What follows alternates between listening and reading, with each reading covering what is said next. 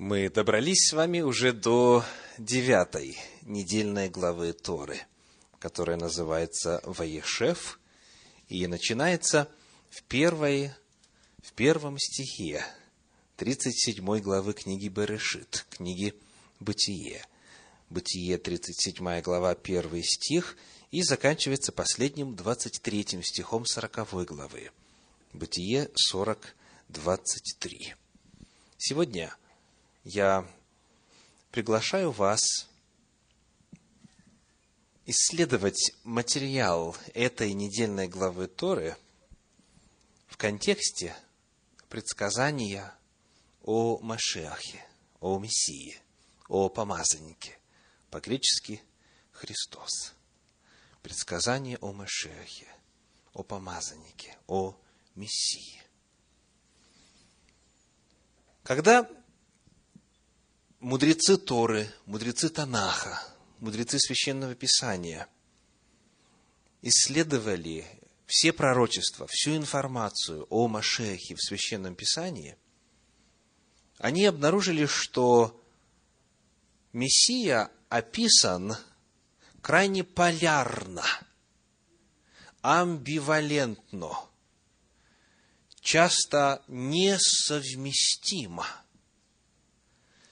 с одной стороны, например, в книге пророка Даниила, в 9 главе, в стихах 25 и 26 о Мессии сказано так. Даниила, 9 глава, стихи 25 и 26. «Итак, знай и разумей, с того времени, как выйдет повеление о восстановлении Иерусалима до Христа Владыки, в подлиннике, до великого Мессии – или до помазанника правителя семь седьмин и шестьдесят две седьмины. И возвратится народ, и обстроятся улицы и стены, но в трудные времена. И по истечении шестидесяти двух седьмин предан будет смерти Машех. Предан будет смерти Христос. И не будет. А город и святилище разрушены будут народом вождя, который придет – и конец его будет как от наводнения, и до конца войны будут опустошения. Этот Мессия был назван страдающим Мессией, умирающим Мессией.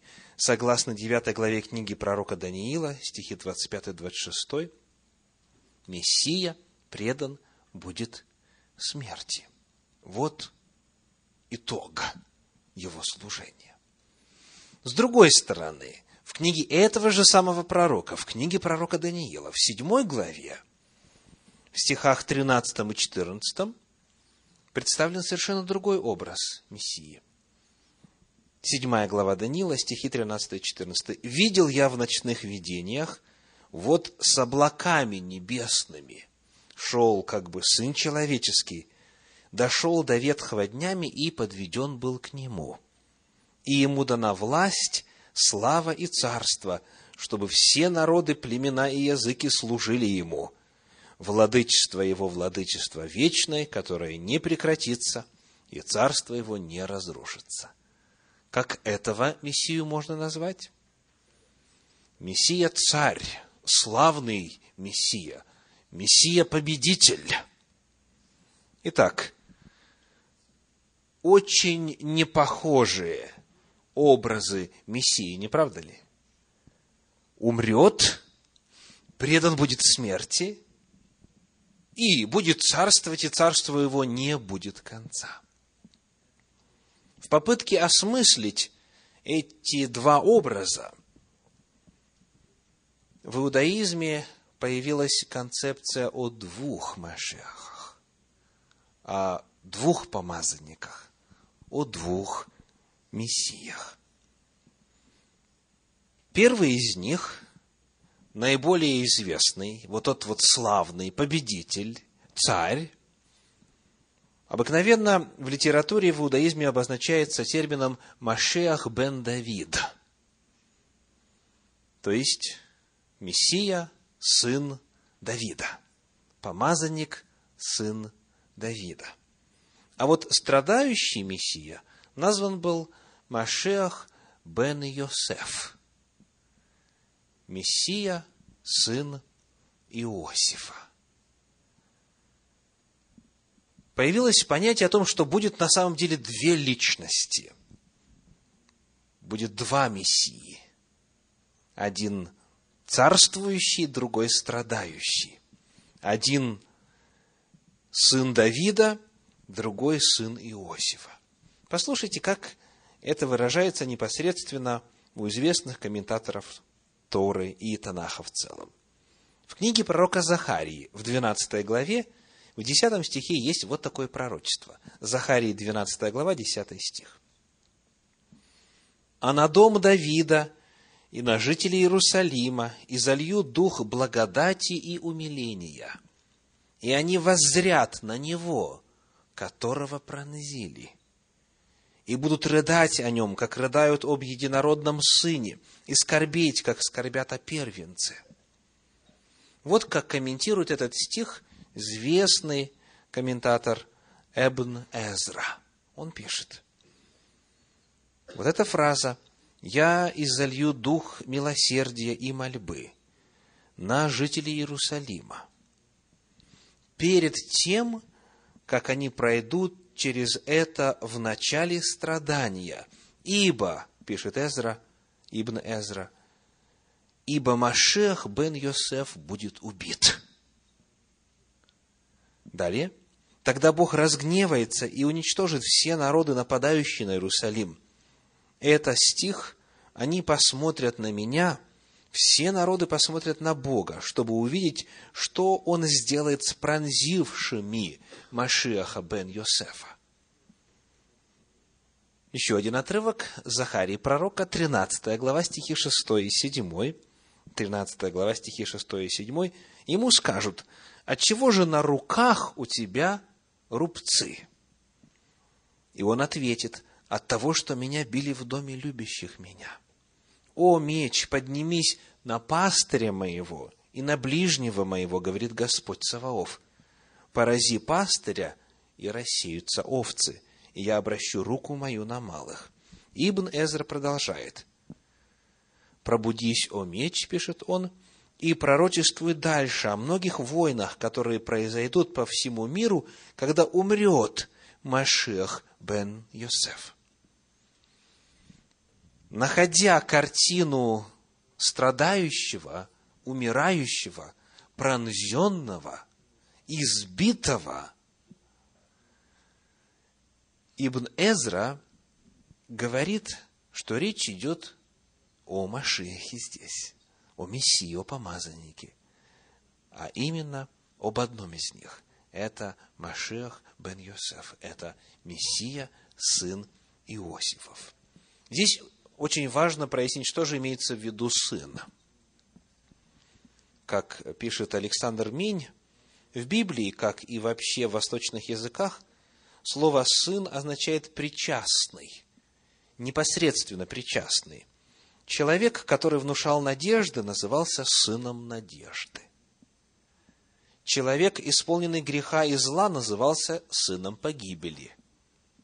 Гости на брачном перу назывались сынами брачного чертога. Ученик пророка и сам пророк назывался сыном пророческим. То есть понятие «сын» обозначало не просто рождение по плоти, а духовную, внутреннюю причастность, пишет Александр Мень в книге «Верую. Беседы о символе веры», беседа четвертая. То есть в древнееврейском языке вот эта конструкция «сын чего-то» или «сын кого-то» передает характеристики, рассказывает именно о внутреннем сходстве, как говорит Александр Мень, причастность, духовную общность передает. Потому, когда разные комментаторы говорят вот об этом термине «сын Иосифа», Мессия, сын Иосифа, не обязательно и далеко не всегда имеется в виду, что это будет потомок Иосифа.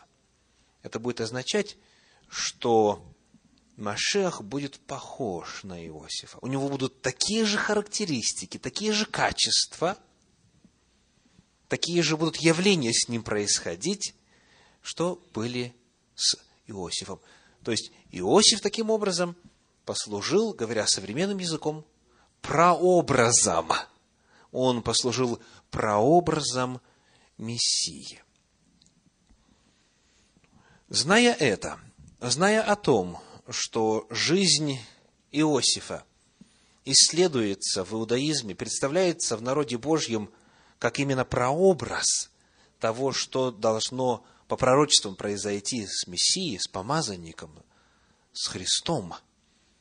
Давайте посмотрим на параллели между Йосефом и Иешуа Гамашех, Иисусом помазанником, Иисусом Мессией, Иисусом Христом. У нас есть пророчество, и у нас есть описание исполнения пророчеств. И сегодня мы увидим с вами параллели, которые соединяют Иосифа и Иисуса Христа. Итак, первая. Первая параллель. Скажите, какие грехи совершил Иосиф за свою жизнь? Есть ли в Торе описание каких-либо грехов Иосифа? Нет, не описано ни одного. Авраам грешил? Грешил. Грешил ли Исаак? Грешил. Иаков? Грешил. Библия очень правдива и очень откровенно описывает грехи. Не как в житиях святых, где грехов нет. Но вот в описании Иосифа не указано ни одного греха. И потому в иудейской традиции Иосиф называется так. Йосеф Гацадик. Йосеф Гацадик. То есть Иосиф праведник. Первое, что очень важно отметить, что сразу же обращает на себя внимание. Во всех 14 главах, которые посвящены жизни описанию Иосифа, нет ни одного упоминания о грехе. Он праведен. Он описан как безгрешный. Ну и, соответственно, это и есть первая параллель между ним и Иисусом Христом. В первом послании Петра, во второй главе, в стихах с 21 по 23 сказано – 1 Петра 2 глава, стихи с 21 по 23. «Ибо вы к тому призваны, потому что и Христос пострадал за нас, оставив нам пример, дабы мы шли по следам Его. Он не сделал никакого греха, и не было лести в устах Его. Будучи злословим, Он не злословил взаимно, страдая не угрожал, но предавал то судьи праведному. Первая параллель. Иосиф и Иисус Христос. Праведники. Вторая. В книге «Бытие» в 37 главе, в стихах 13 и 14 описывается следующий эпизод. Книга «Бытие», книга «Берешит», 37 глава, стихи 13 и 14. «И сказал Израиль Иосифу, «Братья твои не пасут ли в Сихеме? Пойди, я пошлю тебя к ним». Он отвечал, вот я. И сказал ему, пойди посмотри, здоровы ли братья твои, и цел ли скот, и принеси мне ответ. И послал его из долины Хевронской, и он пришел в Сихем. Итак, отец, в данном случае Иаков или же Израиль, посылает Иосифа к его братьям посмотреть, как у них обстоят дела. Отец посылает сына послужить другим. В первом послании Иоанна, в 4 главе, в 9 стихе об Иисусе Христе читаем 1 Иоанна 4,9. «Любовь Божия к нам открылась в том, что Бог послал в мир единородного Сына Своего, чтобы мы получили жизнь через Него». Отец посылает Сына с определенной миссией, как Иаков Иосифа. Далее – в послании к евреям во второй главе, в стихах 11 и 12 об этом сказано так. Евреям, вторая глава, стихи 11 и 12. «Ибо и освящающий, и освящаемые все от единого Поэтому он не стыдится называть их братьями, говоря, «Возвещу имя Твое братьям моим, посреди церкви воспою Тебя». Иисус Христос и те, кому Он был послан, друг другу приходятся, согласно этому стиху, братьями. Отец посылает сына для того, чтобы он посмотрел, как дела у братьев, и послужил им. Это вторая параллель. Третья. Помните ли вы, какое место среди братьев занимал Иосиф? Кем он был? В первой книге Паралипоменон, в пятой главе, во втором стихе написано, 1 Паралипоменон, пятая глава, второй стих, сказано, «Потому что Иуда был сильнейшим из братьев своих, и вождь от него, но первенство перенесено на Иосифа». Иосиф становится первенцем по своим внутренним качествам, не по рождению. По рождению он был каким по счету? Предпоследним но он стал первенцем в силу своих качеств. Вот что об Иисусе Христе написано. Послание к римлянам, 8 глава, 29 стих. Римлянам 8, 29. «Ибо кого он предузнал, тем и предопределил быть подобными образу Сына Своего, дабы Он был первородным между многими братьями». И Иосиф, и Иисус Христос – названы первородными. Это третий пункт сходства, из которого видно, что Иешуа и Иисус, он был Бен Йосеф, в том смысле, что они были тождественны, они были схожи. Было вот это внутреннее единство. Четвертый элемент сходства. Кто предал Иосифа. Какие люди? Самые близкие к нему, правда? То есть он с доброй душой, с гостинцем нашел их после долгого пути. Они хлеб съели, а его отправили вместе с купцами. Итак, самые близкие. Посмотрим теперь на пророчество, которое было в этом отношении, 40 глава книги Псалтирь, 10 стих. Псалом 40, стих 10. «Даже человек мирный со мною, на которого я полагался, который ел хлеб мой, поднял на меня пету». И вот исполнение пророчества, книга Евангелия от Матфея, 13 глава, 18 стих, Иоанна 13, 18. «Не о всех вас говорю, я знаю, которых избрал. Но да сбудется Писание, ядущий со мною хлеб, поднял на меня пету свою. То есть предателем стал именно близкий, приближенный к Иисусу Христу человек. Один из его учеников. Пятая параллель. Что сделали братья с Иосифом?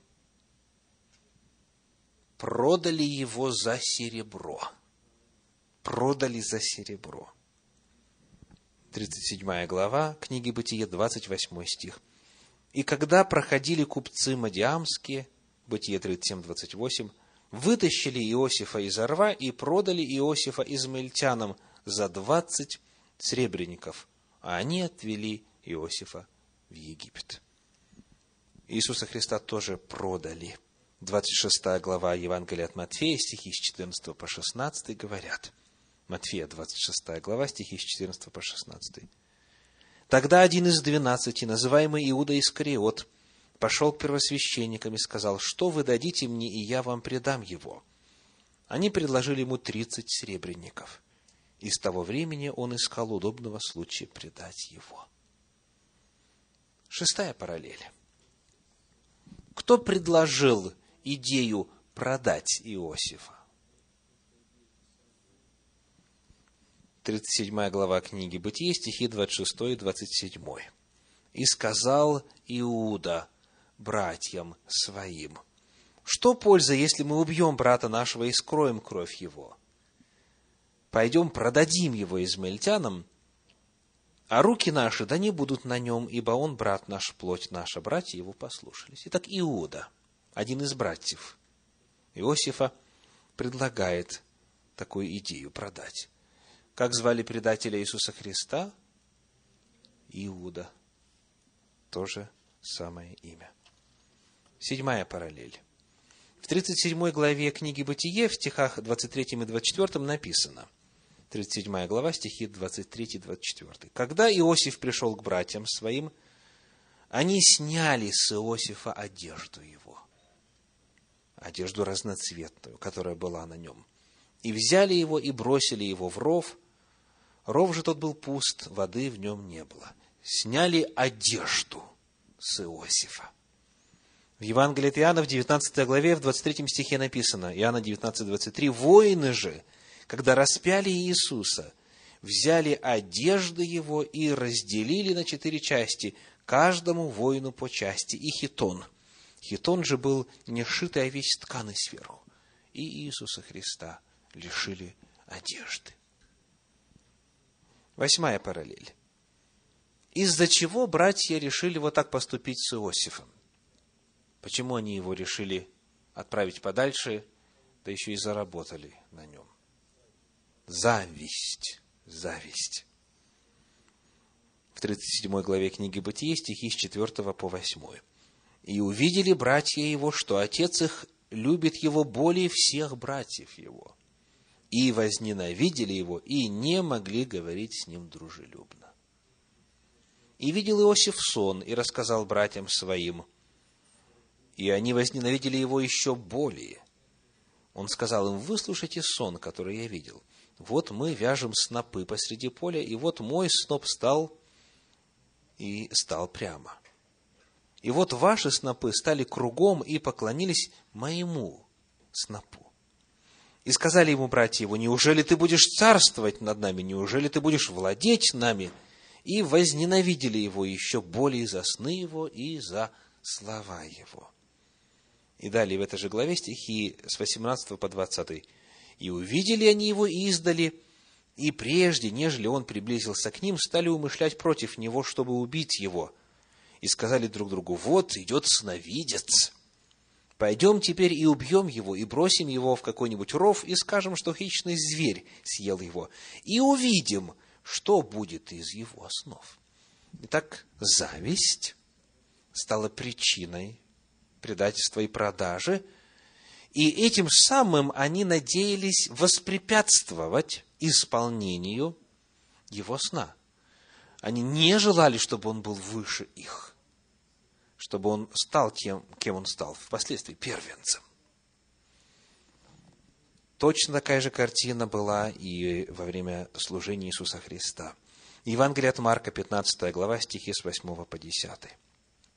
Марка, 15 глава, стихи с 8 по 10.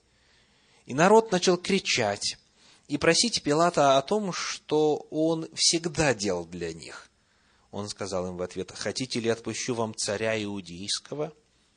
Ибо знал, что первосвященники предали его из зависти. Причина продажи – зависть. Это восьмая параллель. Девятая.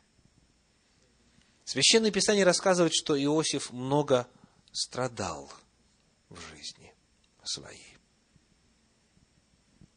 Книга Бытие, 42 глава, 21 стих, Бытие 42, 21. «И говорили они друг другу, точно мы наказываемся за грех против брата нашего.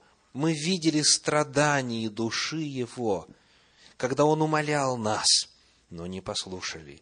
Зато и постигло нас горе сие».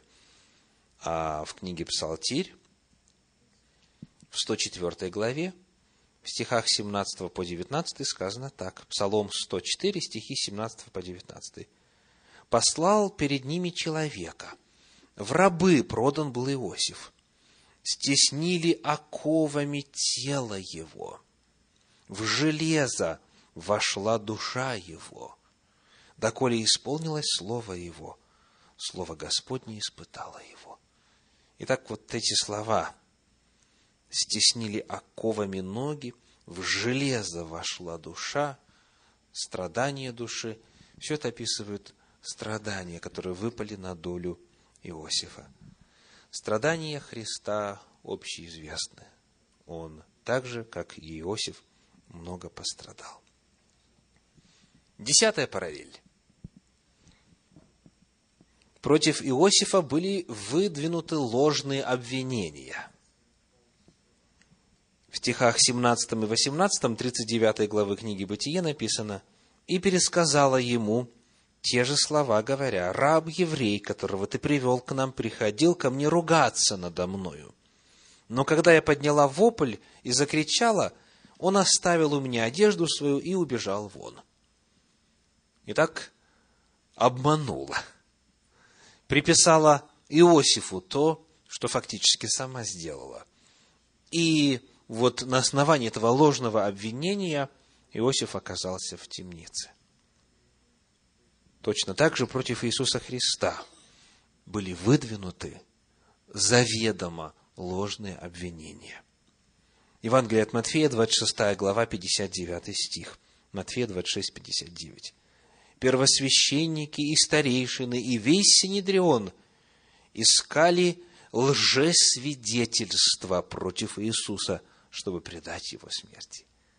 Искали именно лжесвидетельства, заведомую ложь. Одиннадцатая параллель, которую мы находим между Иосифом и Иисусом Христом, заключается в следующем. Вот что сказано в 45 главе книги Бытия в 7 стихе. Бытие 45, 7. Слова Иосифа. «Бог послал меня перед вами, чтобы оставить вас на земле и сохранить вашу жизнь великим избавлением». Иосиф стал способом сохранения от смерти своего рода. Потому что был голод, и если бы не Иосиф, то семья бы погибла сказано, сохранить вашу жизнь великим избавлением. Он избавитель, он спаситель. 50 глава книги Бытие, 20 стих, Бытие 50, 20. «Вот вы умышляли против меня зло, но Бог обратил это в добро, чтобы сделать то, что теперь есть, сохранить жизнь великому числу людей». Иисус Христос пришел для этой же самой цели – он стал спасителем. Он сохранил жизнь. Он спас, он избавил великое число людей. Следующая, двенадцатая параллель заключается в следующем. Книга Бытие, 45 глава, стихи с 3 по 8. 45 глава, стихи с 3 по 8. «И сказал Иосиф братьям своим, «Я Иосиф, жив ли еще отец мой?» Но братья его – не могли отвечать ему, потому что они смутились пред ним. И сказал Иосиф братьям своим, подойдите ко мне. Они подошли. Он сказал, я Иосиф, брат ваш, которого вы продали в Египет. Но теперь не печальтесь и не жалейте о том, что вы продали меня сюда, потому что Бог послал меня перед вами для сохранения вашей жизни. Ибо теперь два года голода на земле – еще пять лет, в которых ни баранить, ни жать не будут. Бог послал меня перед вами, чтобы оставить вас на земле и сохранить вашу жизнь великим избавлением. Итак, не вы послали меня сюда, но Бог, который поставил меня отцом фараону и господином во всем доме его, и владыкой во всей земле египетской. Какое качество Иосифа здесь представлено? Он прощает своих братьев. Он говорит с ними так, чтобы они не чувствовали вины. Он говорит, не бойтесь, не смущайтесь, Бог этими событиями управлял. У него нет обиды, нет горечи, нет мести, нет желания отплатить за зло. Он их любит, Он их прощает.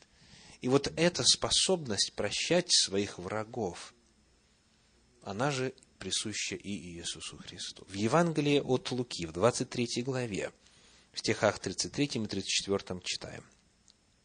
Луки, 23 глава, стихи 33 и 34. «И когда пришли на место, называемое Лобное, там распяли его и злодеев, одного по правую, а другую по левую сторону. Иисус же говорил, «Отче, прости им, ибо не знают, что делают». И делили одежды его, бросая жребий.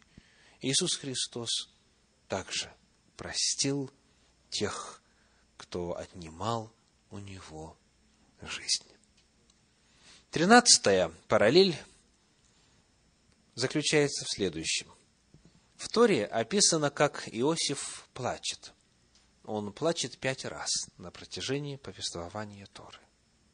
Конечно, жизнь у него была нелегкая, и ему, в принципе, было бы о чем плакать. Когда его продали, когда его оболгали, когда его в темницу, когда ему пришлось там волочить жалкое существование, у Иосифа было много поводов плакать о себе. Но из этих всех пяти случаев ни разу он не плакал о себе.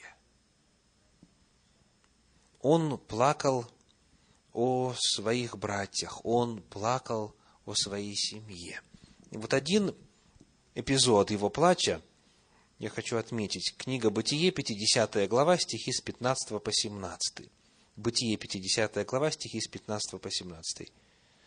«И увидели братья Иосифовы, что умер отец их, и сказали, что если Иосиф возненавидит нас и захочет отмстить нам за все зло, которое мы ему сделали? И послали они сказать Иосифу, Отец твой пред смертью своей завещал, говоря, так скажите Иосифу, прости братьям твоим вину и грех их, так как они сделали тебе зло. И ныне прости вины рабов Бога Отца твоего. Иосиф плакал, когда ему говорили это. Попытаемся разобраться, почему он плачет. Вот что написано в известном Мидраше. Мидраш Берешит Раба, 99 раздел, комментирует этот эпизод так, говоря о братьях. «Исказили истину ради мира, ведь Яаков такого не заповедал, ибо ни в чем не подозревал Йосефа». То есть, в действительности, по тексту Торы нет такого эпизода, нет такого разговора между Иаковом и Иосифом. Иакову вовсе не нужно было убеждать Иосифа простить вину, потому что Иосиф простил, очень легко простил. Таким он был по своему характеру. И дальше комментарий Санчина, цитирую, «Им трудно было поверить, что Йосеф настолько праведен, что и не помышляет о мести. Им казалось, что после смерти отца отношение Иосифа к ним изменится. Иосиф плакал, ибо понял, что братья, после всего, что он сделал для них, не доверяют ему полностью. Вот почему он плачет. Он плачет об ожесточенности сердец своих братьев. Иисус Христос тоже плакал – не по причине своих страданий, но о состоянии народа, о состоянии Иерусалима, о состоянии своей семьи, иудейского народа. В Евангелии от Луки в 19 главе, в стихах 41 по 44 написано. Евангелие от Луки, 19 глава, стихи 41 по 44. «И когда приблизился к городу, то, смотря на него, заплакал о нем и сказал, о, если бы и ты, хотя всей твой день узнал, что служит к миру твоему, но это сокрыто ныне от глаз твоих. Ибо придут на тебя дни, когда враги твои обложат тебя окопами и окружат тебя, и стеснят тебя отовсюду. и разорят тебя, и побьют детей твоих в тебе, и не оставят тебе камня на камне за то, что ты не узнал времени посещения твоего. Он плачет не о себе, а о других. Четырнадцатая параллель, которую мы можем обнаружить в повествовании о Иосифе и Иисусе Христе, заключается в следующем. 42 глава книги Бытие, 8 стих. Бытие 42, 8. Сказано, Иосиф узнал братьев своих, но они не узнали его. Еще раз. Они не узнали его. Приведем краткую цитату из труда, описывающего основные принципы о Машехе бен Йосефе. Труд этот называется Коль Хатор, глава 2, часть 1. Цитирую. Иосиф узнал своих братьев, но они не узнали его. Это одна из черт Иосифа.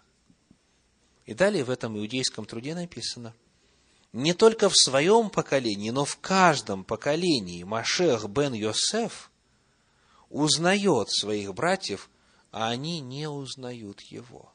Представляете? это действие сатаны, которым, который скрывает черты Машиаха бен Йосефа, так что евреи, к сожалению, не узнают его приход и смеются над ним.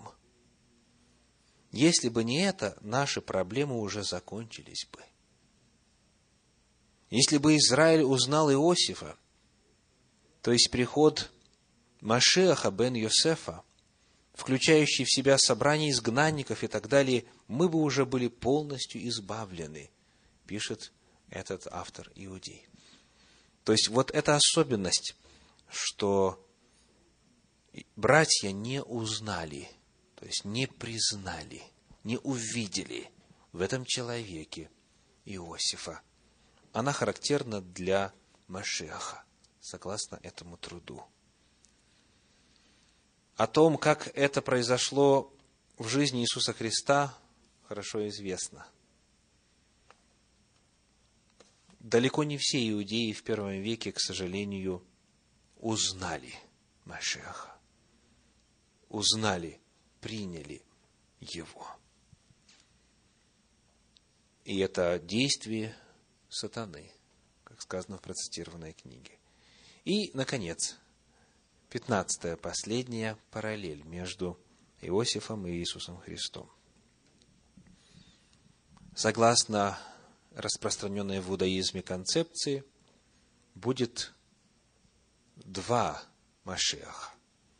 Или же Машех представлен в двух образах. Машех бен Давид – царственный, победоносный, славный Мессия. И Машех бен Йосеф – страдающий, умирающий Мессия. Странность в том, что когда пришел Иешуа Хамашех, Иисус Христос, Иисус Мессия, Иешуа Помазанник, то он описан так. Евангелие от Луки, 3 глава, 23 стих. Луки 3, 23. Иисус, начиная свое служение – был лет тридцати и был, как думали, сын Иосифов. По-еврейски Бен Йосеф.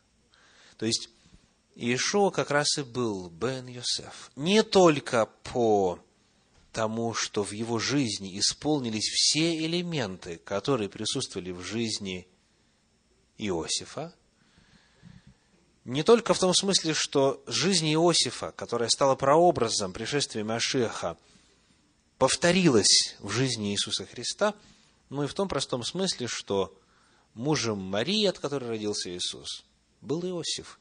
И потому, легально говоря, юридически говоря, в паспорте Иисуса было бы написано, как Иешуа бен Йосеф. Машех бен Йосеф. В завершении хочу прочитать для вас несколько абзацев из книги Елены Уайт «Патриархи и пророки», где собирается воедино многое, о чем мы говорили сегодня. Жизнь Иосифа символизирует жизнь Христа. Зависть побудила братьев Иосифа продать его в рабы. Так они надеялись воспрепятствовать его возвышению. И когда он был отведен в Египет, они льстили себя надеждой, что его сны больше не будут их беспокоить, что они утратили, что они устранили всякую возможность их осуществления. Но Господь таким образом направлял их судьбы, что они сами осуществили то, чему так стремились помешать. Вспомните, иудейские священники и старейшины завидовали Христу и очень боялись, что все внимание народа сосредоточится на нем. Они предали его смерти, чтобы помешать ему стать царем, но именно этим совершили то, чему пытались воспрепятствовать.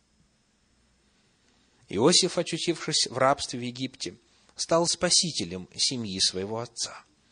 Все же это не умаляло вины его братьев. Хотя, распяв Христа, враги сделали его искупителем человечества, спасителем падшего рода, владыкой всего мира, хотя проведение Божье управляло событиями во славу Господа и для блага человечества, но преступление его убийц оставалось таким же ужасным. Подобно тому, как Иосифа продали язычникам его же братья – так и Христос был предан в руки своих злейших врагов одним из своих учеников.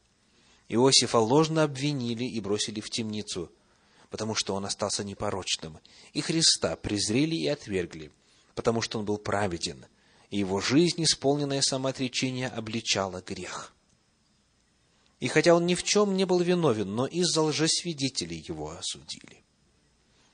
Терпение и кротость Иосифа, когда с ним поступали несправедливо и жестоко, его великодушное прощение и благородное отношение к своим бессердечным братьям символизирует Спасителя, который безропотно сносил злобу и ругательство беззаконников, и который простил не только своих убийц, но и всех, кто приходит к Нему, исповедует свои грехи и ищет Его прощения. Когда мы изучаем с вами Тору, Танах, апостольские писания, всю Библию, все священные писания в целом, мы продолжаем удивляться точности, поразительной точности библейских пророчеств. Ошибиться абсолютно невозможно. И Ишуа в действительности является Машиахом. Как бы мы ни посмотрели на его жизнь сквозь призму каких пророчеств мы не исследовали бы ее, он бесспорно воплотил в себе все представления, и записанные в тексте Священного Писания, и даже сохраненные в традиции. Он стал воплощением всех чаяний о Мессии. И разгадка проста – первый раз он пришел как Машех бен Йосеф, как страдающий, как пронзенный, как убитый, как распятый Машех. Но он придет во второй раз, как Машех бен Давид, как царь царей, Господь господствующих, и царство его не будет конца. Это не два разных человека, не два разных мессии. Это два разных пришествия одного и того же Господа и Спасителя Иешуа Амашех. Аминь.